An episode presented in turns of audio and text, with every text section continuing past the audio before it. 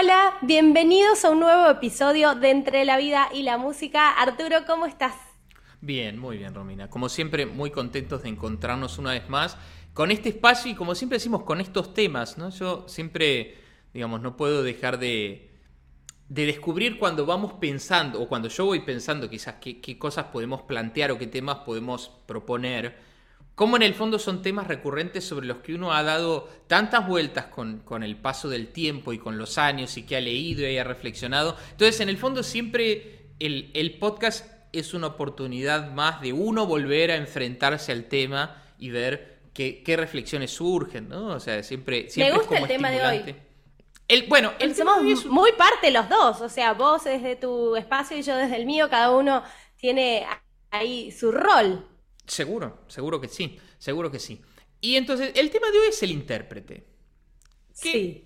Claro, uno dice el intérprete y nosotros obviamente nos referimos al intérprete musical o lo que sería, cuál, cuál, cuál es el rol o cuál es la función del intérprete en la música. Y claro, es interesante porque como tantas cosas que uno a veces las da por sentadas o que, o que resultan tan naturales, a veces uno no reflexiona las implicancias que tienen, ¿no? Porque fíjate que si nosotros pensamos. ¿Qué, ¿qué sería un intérprete musical o cómo lo definiríamos? De alguna manera es una persona cuyo trabajo está en develar el sentido de esa música que está haciendo. Porque, ¿qué está haciendo? Está interpretando lo que de alguna manera la música sugiere. Entonces ya si nos detenemos ante eso, de repente descubrimos algo, que es que la música necesitaría de ser interpretada. Es decir, lejos de ser algo objetivo, cerrado, algo ante lo cual todos tendríamos la misma mirada, no. Hay una función del intérprete que es el poner una mirada sobre eso, que le da sentido, lo interpreta. Me encanta porque en la actuación es exactamente de la misma manera, o sea, a lo que creo te referís con esto es eh, la misma obra tocada por distintos artistas, es de alguna manera por más que la música sea exacta la misma, energía que, o la vibra o no sé, lo que uno le transmita a, eso, a ese material que es el mismo, cambia totalmente de persona a persona.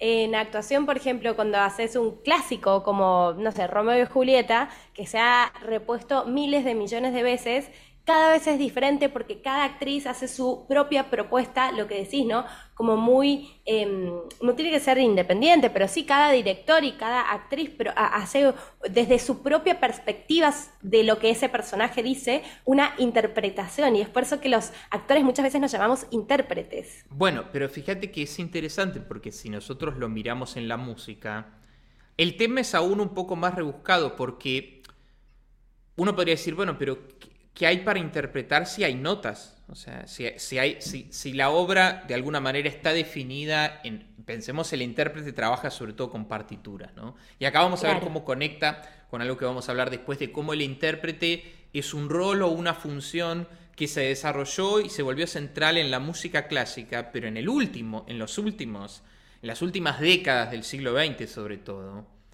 pero que si uno lo mira está relacionado sobre todo ese mundo y después veremos cómo en la música popular quizás el intérprete o, cumple otro rol o prácticamente no existe. Ahora ese es el, tema al que queremos dirigirnos, ¿no? Pero siguiendo con esta lógica del intérprete, uno puede decir, bueno, pero si las notas están escritas, son siempre las mismas, o sea, claro, no es que el intérprete dice, claro, aquí quiero hacer un silencio más profundo, ¿no? no, podría. En el fondo no. Te salís de la obra, claro. Algo que un actor podría decir, bueno, y acá hago una pausa. ¿Cuán larga es esa pausa? Es algo que no está explicitado en la obra. No es que el, dramaturgo dice, bueno, y ahora una pausa de cinco segundos y después sigue.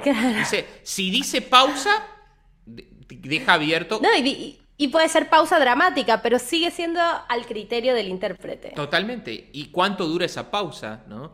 Eh, y cómo la preparó o no, o cuán abrupta es. Fíjate que en algún sentido una obra de teatro, creo yo, naturalmente presupone la necesidad de que el intérprete eh, le, dé sentido a todo eso. O sea, yo, yo, creo, y esto lo hemos hablado con mi madre, que ella es directora de teatro, que eh, ella decía, el teatro es una cosa cuando uno lo lee y otra cosa cuando uno lo, lo ve representado. Que la distancia enorme que hay entre leer Shakespeare o, actuarlo, o dirigirlo, o presenciarlo, digamos, en el teatro como un hecho vivo, es muy grande. Como que hay un abismo realmente, ¿no?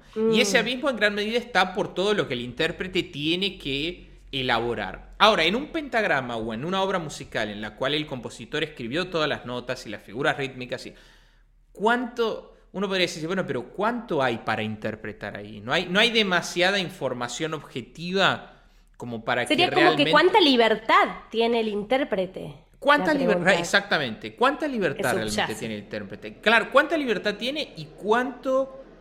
Eh, cuán, o sea, cuán relevante es lo que él aporta en su interpretación? Claro. Eso hace que muchas personas crean que si uno escucha, no sé, una sonata de Beethoven o de Mozart tocada por dos pianistas distintos, más o menos va a sonar lo mismo porque es la misma sonata. Bueno, es muy interesante cuando uno hace el ejercicio, de repente descubre que son dos obras a veces completamente diferentes. Yo lo sé por vos, pero no lo sabía antes. Sí. Yo me imaginaba eso. Pero es muy notorio. Es muy notorio. Es muy notorio que vos decís, che, pero son. Por momento vos decís, ¿es la misma obra? Porque hasta por momento te puede pasar y vos decís, che, pero yo no conozco esta sonata. O, está tocando otra, vos decís, no, no es la misma. ¿Qué es la cadencia? ¿Qué es lo que pueden cambiar? ¿Cómo... Bueno, hay muchas cosas. Por ejemplo, una de las cosas es el tempo, la velocidad. ¿Por qué? Porque el, la velocidad de la pulsación, la velocidad de la música, es algo que la partitura pone a veces como una indicación o una sugerencia, pero no es un valor exacto numérico del metrónomo en el que va a decir, ah, Beethoven puso negra 80, entonces todos los pianistas antes de tocar se ponen el metrónomo en 80 y dicen, vamos con esto.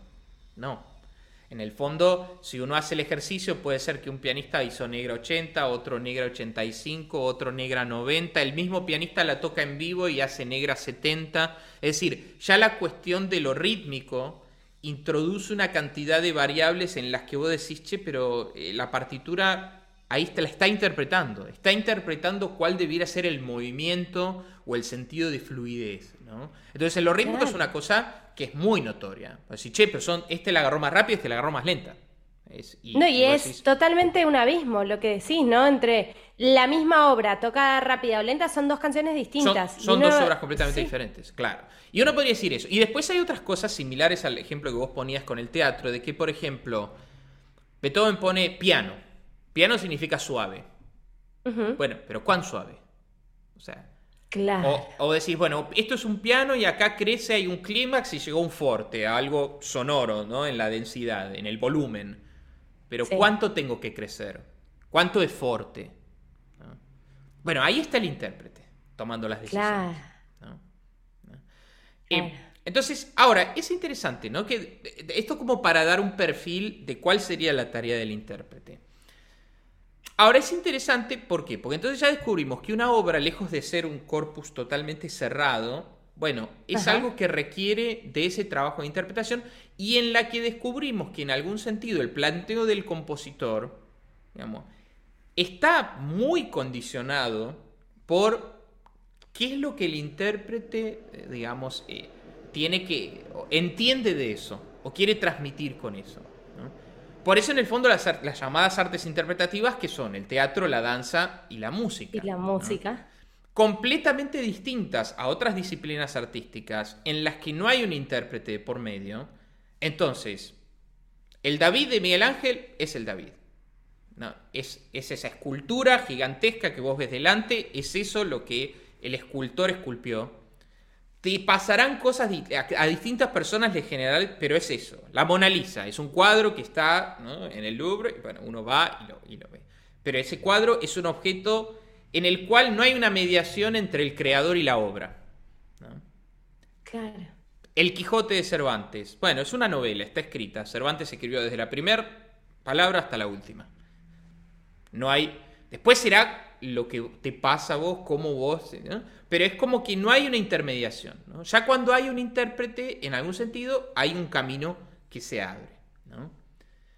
Ahora, es muy interesante porque si nosotros lo miramos en el contexto de la historia de la música, el rol del intérprete es, tal como nosotros lo entendemos hoy en la música clásica o académica, es de invención reciente. ¿Por qué digo? Porque en realidad, si uno mira cómo los compositores del pasado entendían su música, ellos eran los intérpretes de su propia música. O sea, el compositor escribía música y él la tocaba o él la dirigía. Y entonces en realidad la creación y la interpretación y la ejecución era parte de la misma persona. De hecho, por eso muchos compositores no dejaban muchas indicaciones a veces en las partituras, porque ellos decían, yo sé si quiero fuerte, si quiero piano, y si quiero algo yo le digo al músico que tengo al lado, no, acá haga esto. Entonces no había esa idea de que vos dejabas una obra que 100, 200 años después alguien se iba a cruzar y que iba a necesitar esa información para saber cómo interpretarla como las didascalias que le decimos en actuación, que es cuando el escritor te deja ahí un entre paréntesis y esto va por acá. Bueno, si vos mirás, por ejemplo, las partituras de Mozart, de los barrocos de Bach, vos te das cuenta que no hay nada. Están las notas, las corcheas, las negras, peladitas ahí, y vos estás a la buena de Dios y decís, che, ¿qué tomo como pulso? No sé. Che, pero ¿y acá qué sonoridad pienso? ¿Piano, fuerte? No sé. Che, ¿y esto ligo, separo? O sea, los compositores les importaba muy poco ser puntillosos en dejar toda esa información. ¿Pero por qué? Porque el intérprete y el compositor estaban fusionados, eran la misma persona. Claro, como el, lo que decís, el creador de la pintura y el, el pintor, y o sea, era como, como de esa manera se veía antes, ¿no? Como que el mismo creador era el único que podía interpretar esa figura como es. Claro, era él mismo de alguna forma, ¿no? Ahora, en la medida en que nosotros nos vamos acercando hacia el siglo XIX y por supuesto hacia el siglo XX, y empezamos a ser hombres con una conciencia histórica, hombres y mujeres por supuesto, ¿no? una conciencia histórica, empieza una, una especie de construcción del pasado. Empezamos a decir, no, pero a ver, ¿cómo era la música en el 1700, en el 1800? Y no solo a cómo era, sino cómo tenemos que tocar esa música para entenderla en ese contexto. Eso es un invento que comienza, los primeros activos están en el siglo XIX, pero en realidad es una especialización del siglo XX. El siglo XX empieza a decir, bueno, ¿cuáles son los periodos de la historia de la música? Este, este, este. Bueno, ¿cuáles son las reglas? ¿Cómo funcionan? ¿Qué pasaba? ¿Quiénes? O sea, toda esa concepción, digamos, histórica, volvió, creó algo que era, insisto, extraño en la época de los clásicos, que es que hay una persona que es un músico que se dedica a estudiar música del pasado, de la cual no tiene ningún contacto más que la partitura y el conocimiento de, ese, de ese periodo histórico, de lo que pasaba con la música en ese momento, y que tiene que hacer este trabajo arqueológico de darle sentido a eso. Pero entonces Interesante lo que presentas. Mi, cerebrito está ahí haciendo, sacando un montón veo, de te veo te veías muy No, no, estoy, estoy, que estoy de verdad, estoy como anonadada por el, por los ejemplos que nos estás poniendo y por cómo funcionan en otras áreas tan diferentes, ¿no? Pensaba en las religiones y en la Biblia y las reinterpretaciones, ¿no? De otros tipos de hechos que se interpretan o reinterpretan, entonces se abren como nuevos abanicos, es como, bueno, la Biblia decía, eh, Jesús era judío, ¿no? Y después, bueno, está el catolicismo y después los protestantes y después, entonces son reinterpretaciones y es como, ¿y de qué Biblia? ¿De la primera, la segunda, la tercera? Entonces me haces pensar de cuánto... Eh, reinterpretamos y lo que aprendemos son reinterpretaciones de las reinterpretaciones de otros. Absolutamente. Quizás estamos muy lejos del verdadero material. Eso es lo que en mi cabecita está ahí. Bueno, es que hasta tal punto que uno se pregunta si objetivamente será algo, será algo realmente cerrado o es todas esas potenciales posibilidades, ¿no? En el fondo con el arte siempre queda esa, o sea, hasta qué punto algo termina de cerrar la obra, ¿no? O hasta qué punto la obra es todas esas posibilidades. Pero bueno, fíjate que entonces decía que, volviendo al rol del intérprete, sí. claro, el intérprete es una persona que ya está separada del compositor. Pero separada del compositor ya no solo en su tarea, en su quehacer cotidiano, sino separada del compositor en el tiempo. Claro. Si uno era contemporáneo de Beethoven y quería tocar una sonata de Beethoven, y tenía la posibilidad de conocerlo, le podía decir, che, ¿lo toco así o lo toco así? Y Beethoven puede decir, no, esto es así, no, esto es así, ah, no, yo lo pensé así. Ahora, claro, nosotros tenemos el teléfono, ¿no? O sea, entonces en el fondo tenemos que tomar decisiones que son a veces como muy... Pues sí, ¿estarías, ¿estaré yendo por el camino correcto? O sea, ¿será esta la interpretación correcta? Y en el fondo uno tiene que confiar en el criterio de uno, de decir, bueno, uno puede escuchar otros músicos y decir, bueno, a ver cómo lo tocaba tal pianista, bueno, a ver qué concepción tenía, pero tampoco eso es una versión definitiva y objetiva, porque quizás esos pianistas, aún siendo grandes pianistas, podían estar equivocados en el criterio, o podían estar influenciados por otro momento histórico en el que quizás había una concepción de eso que era distinta a la que nosotros podemos tener hoy. Hay algo muy interesante eh, que estoy pensando de un libro justo que, estoy leyendo que se llama Roba como un artista que habla mucho en algún punto que tiene un contacto con esto que estamos conversando, eh, porque también pienso que en esos errores, porque uno eh, puede pensar, a mí me ha pasado como actriz de tener, no sé, un texto Sherma, ¿no? Que es un clásico de García Lorca, entonces decís como, bueno, pero ella sentía esto, sentir esto otro, porque si a mí me pasa, entonces empiezan las opiniones personales y, es difícil, es difícil cuando, cuando uno hasta, eh, hasta la lengua en un español muy antiguo, bueno, cosas así con las dificultades, que decís, será por acá, no, el, el hombre que escribió esto querría que esto se interprete así. Uno se empieza a hacer un montón de cuestionamientos y al final si es que no, es al donde yo he llegado como actriz, si es que no y que estoy pifiando y me estoy equivocada o errada, es mi interpretación libre y quizás, ¿por qué no? Y esa está mejor que la propia interpretación de quién lo escribió, o es una versión nueva, diferente, con otros tintes, ¿no? Y, bueno. que no, nada tiene por qué estar bien ni mal, ni que sea fiel, solamente fiel y exacto como quien la tocó, la escribió, em, es la única forma de que ese material pueda estar bien. Se le puede sacar otro jugo a esa fruta, pienso yo. Bueno, eso, bueno, es que ese es precisamente el rol del intérprete. Pero fíjate, eh, bueno, sí, es eso, ¿no? Sin ninguna duda, va, va por ahí el asunto. Ahora, lo interesante, decíamos, es que si nosotros veníamos poniendo ejemplos ¿no? del campo de la música clásica, de la música académica.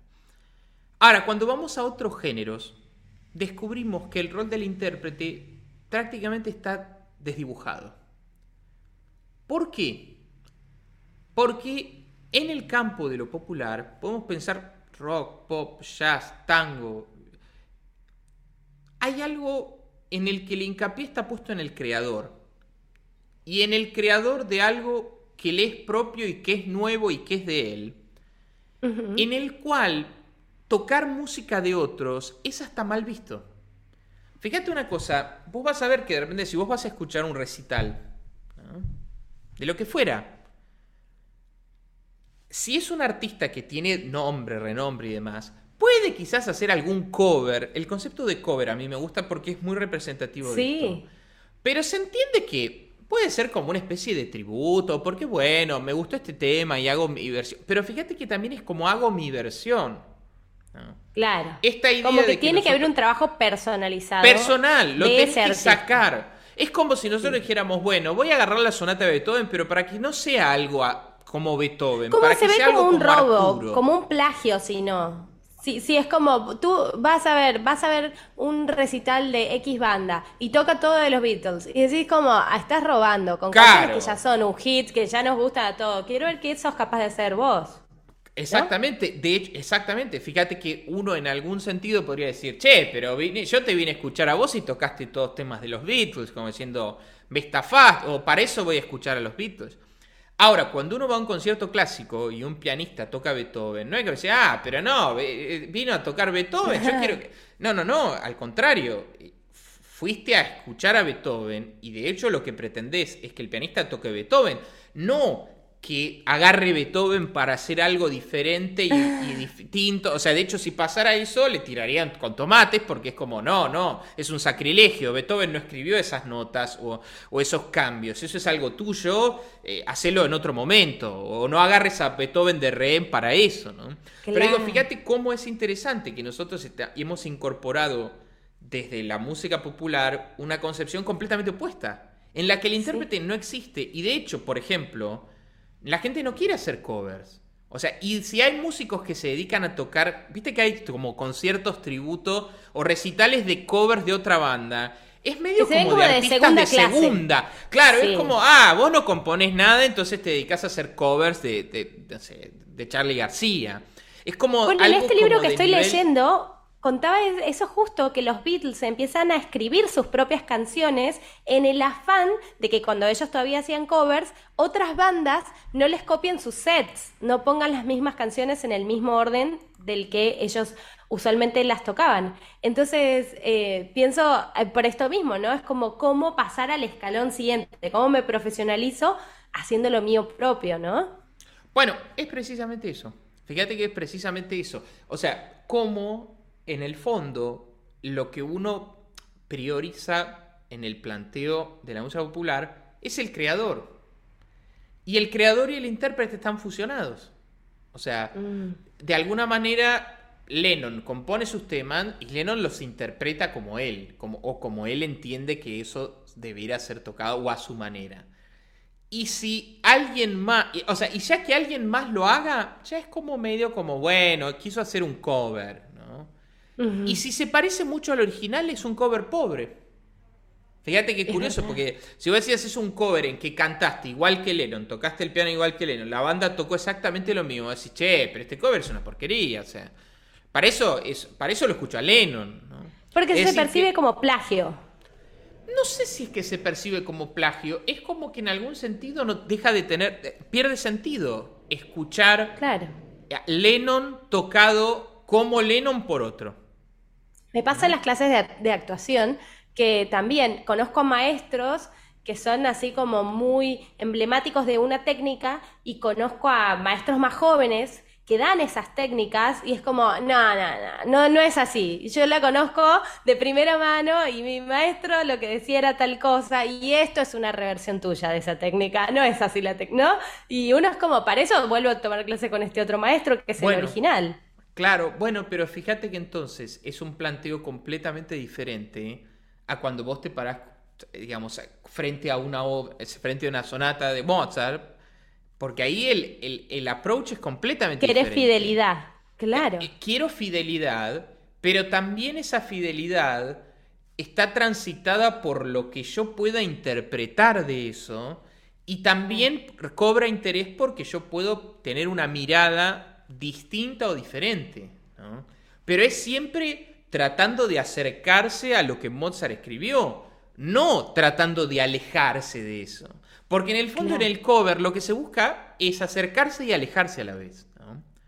Porque vos pensás que decir, es como la melodía la conozco, sí. Ah, pero mira, ahora la guitarra tocó esto así. Ah, no, pero la batería es este ritmo. Ah, no, pero el cantante ahora eh, agregó una fioritura. Ah, no, pero le da un carácter más romántico o, más enérgico. O, o sea, en algún sentido el cover tiene sentido en cuanto remite a algo, pero al mismo tiempo se aleja de eso, o, pasa a ser algo diferente. Todavía respeto y me encantan los artistas que son capaces de reinterpretarse a sí mismos.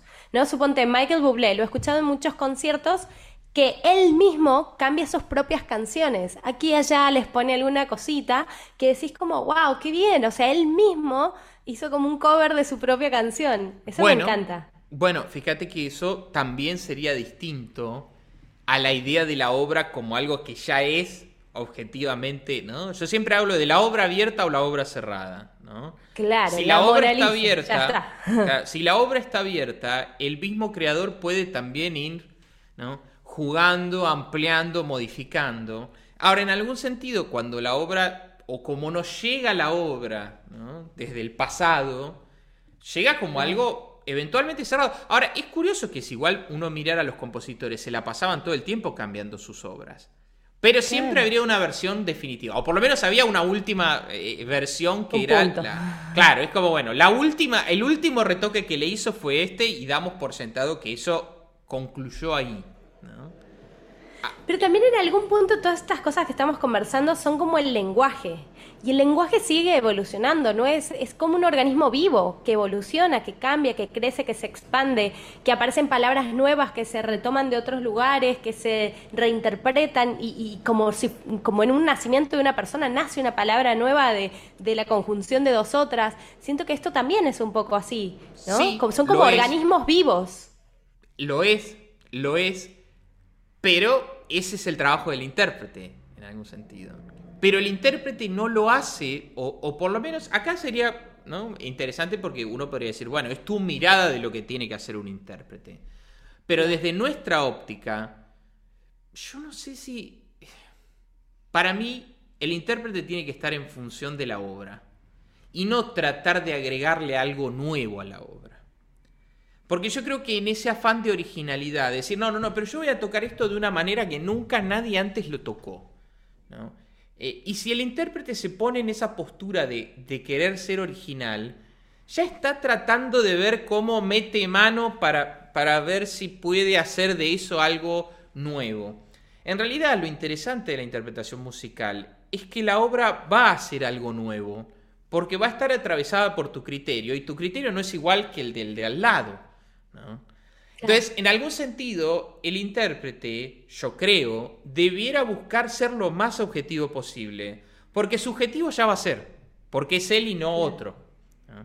Pero no debiera ser la premisa, ser novedoso, original, distinto, diferente. Que creo que sí es algo a lo que tiene que apuntar un creador. Aquel que crea, en algún sentido, digamos, tiene que buscar algo diferente, porque crear lo mismo que ya creó otro, ¿cuánto sentido tiene? O crear copiando a otro. Entonces, mm. en el creador, la originalidad, no sé si la originalidad, pero bueno, esto de una nueva mirada. O la novedad, sí. Es algo, nuevo, diferente, ¿no? Distinto, ¿no? Creo que en el creador sí eso pesa o debiera pesar, ¿no? Pero no priorizarse en la interpretación, aunque también, ¿no? O sea, como que la originalidad o la diferencia es algo que viene por añadidura en la interpretación, pero que debiera ser una búsqueda en la creación. Me gustan los dos caminos y creo que son búsquedas diferentes, ¿no? Me gusta tanto. Absolutamente distintas. Sí, y me gustan ambas. yo he visto una versión de Hamlet libre espectacular, de hecho argentina en teatro. Increíble, de las mejores cosas que he visto en mi vida en teatro. Una versión libre, donde, bueno, el actor no sale nunca de escena y, dura como dos horas y pico y el tipo está todo sudado y entran y salen los Es una, una locura hermosa que al final, increíblemente, porque en un momento estás abstraído totalmente por el trabajo físico que tienen los personajes, al final de la historia el mensaje es el mismo. Y ahí es donde sí es Hamlet, ¿no? Claro. bueno, pero fíjate que ahí, pero ahí es un enfoque que estaría más del lado del creador que del intérprete. Porque claro, ahí y por hay eso una se dice versión libre. Y ahí es como otra búsqueda. Eso es, una versión libre, como una inspiración se debería decir. está inspirado en. Está inspirado en, exactamente. Hamlet. Está inspirado pero, en. Y este pero, pero la diferencia es que el intérprete no puede estar inspirado en. Tiene que buscar ser eso. O por lo menos estar al servicio de eso. Y yo creo que con el intérprete, cuando la cosa se invierte, es decir, cuando la obra o el compositor parecieran ser la excusa para que el intérprete se luzca, para que el intérprete demuestre su habilidad, para que el intérprete quiera demostrar su originalidad, ahí es cuando está traicionando su rol. Pero bueno, un poco la idea del tema de hoy era precisamente traer esto, ¿no? Del intérprete, el intérprete de lo clásico, el intérprete en la relación con, con, lo popular, con la conciencia histórica, ¿no? Con, con, la, con el arte, ¿no? Y Me cómo de repente los dos caminos, Arthur. Me mm. haces pensar eso, ¿no? Cuando se sirve el intérprete de, de el hecho artístico o viceversa, me parece, eh, pero de nuevo, para hacer una creación nueva, ¿no? Eh, claro. tanto de que el arte se nutra del intérprete como del intérprete que se nutra del arte. Me parece como que viceversa, eh, en ambas direcciones funciona y que después está la elección de cada uno y la búsqueda de cada intérprete, ¿no? Por supuesto, es que de hecho después es muy interesante porque también uno descubre que hay personas que son grandes creadores y pésimos intérpretes, o, o mm. intérpretes pobres, y al revés. Personas que son extraordinarios intérpretes, pero que cuando crean, ahí no tiene, no tiene. O sea, como que hay también frente al arte, digamos, tipologías, habilidades, características que necesariamente no hacen que ser bueno en una implique ser bueno en la otra. Es verdad. Y hay intérpretes, uno podría pensar que no, que solo son buenos los que son los creativos originarios, lo que decís, pero me ha pasado de escuchar a Sandra Mianovich en entrevista y que ella cuenta que eh, ella es una gran intérprete, pero que ella nunca ha escrito. Y decís, ¿cómo? Todas esas canciones no son de ella, pero las hace lucir de una manera extraordinaria que de verdad es una gran intérprete. Que no sé si quien las escribió sería capaz de hacerlas lucir esos niveles. Absolutamente. Bueno, era, era esa, es eso precisamente, Era, era acercar esas, esas, estas reflexiones. ¿eh? ¿Nos vamos a despedir con algo de música hoy o no? Bueno, mira, hablando brevemente, una, pequeña piecita. Eh, hablando del intérprete, ¿no? Porque hay una pieza hermosa para piano de, de Händel. Händel es un compositor barroco contemporáneo de Bach que es muy curioso porque es una obra que con el paso del tiempo fue transformándose o recibiendo nombres distintos. Nosotros hoy la conocemos como un área y variaciones que se llama el herrero armonioso. Es un poco extraño esta idea del herrero armonioso, ¿no? Sí. Entonces, a mí siempre es una obra que yo conocía de chico y me encantaba, siempre me parecía eh, una, una joya hermosa. Pero yo decía, ¿de dónde vendrá lo del herrero armonioso? Y, uno y yo trataba de acercarme a la música y decir, claro, ¿será que el herrero es porque hay como ciertas notas, hay una melodía muy característica que es como... Como aguditos,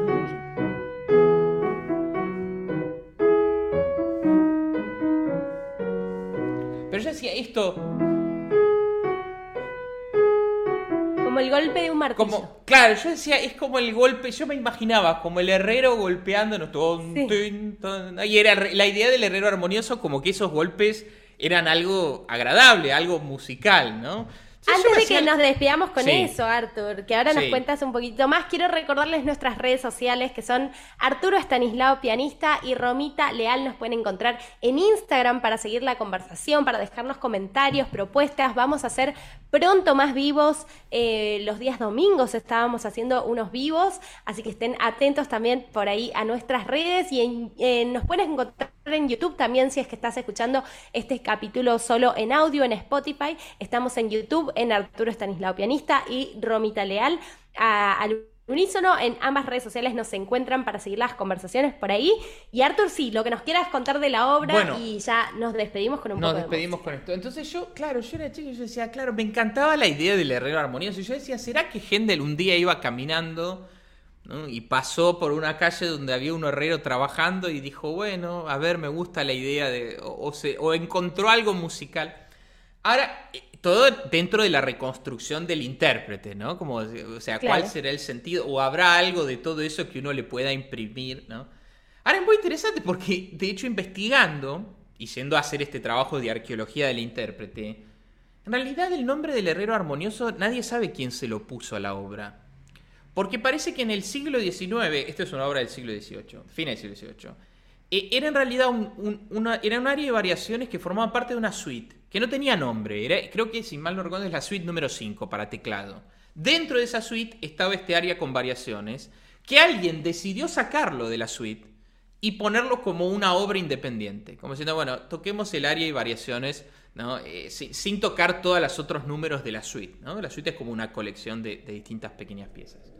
Entonces ya de repente la obra como obra ya era un invento de alguien que dijo, no, saquémosla de contexto. Y después nadie sabe por qué, quién le puso el nombre del herrero armonioso. Entonces de repente, claro, uno descubre eso y dice, o sea que toda esta imagen eh, que yo me había, toda esta, toda esta novela que me había imaginado de claro. y demás, es toda una ficción. Pero uno podría decir, entonces no vale nada. Pero Claro, pero sin embargo, posiblemente aquel que pensó en el nombre del herrero armonioso pensó en eso. Claro. O sea, que en algún sentido es posible que ese nombre sea una interpretación, no del propio creador, pero no por eso menos cerrada.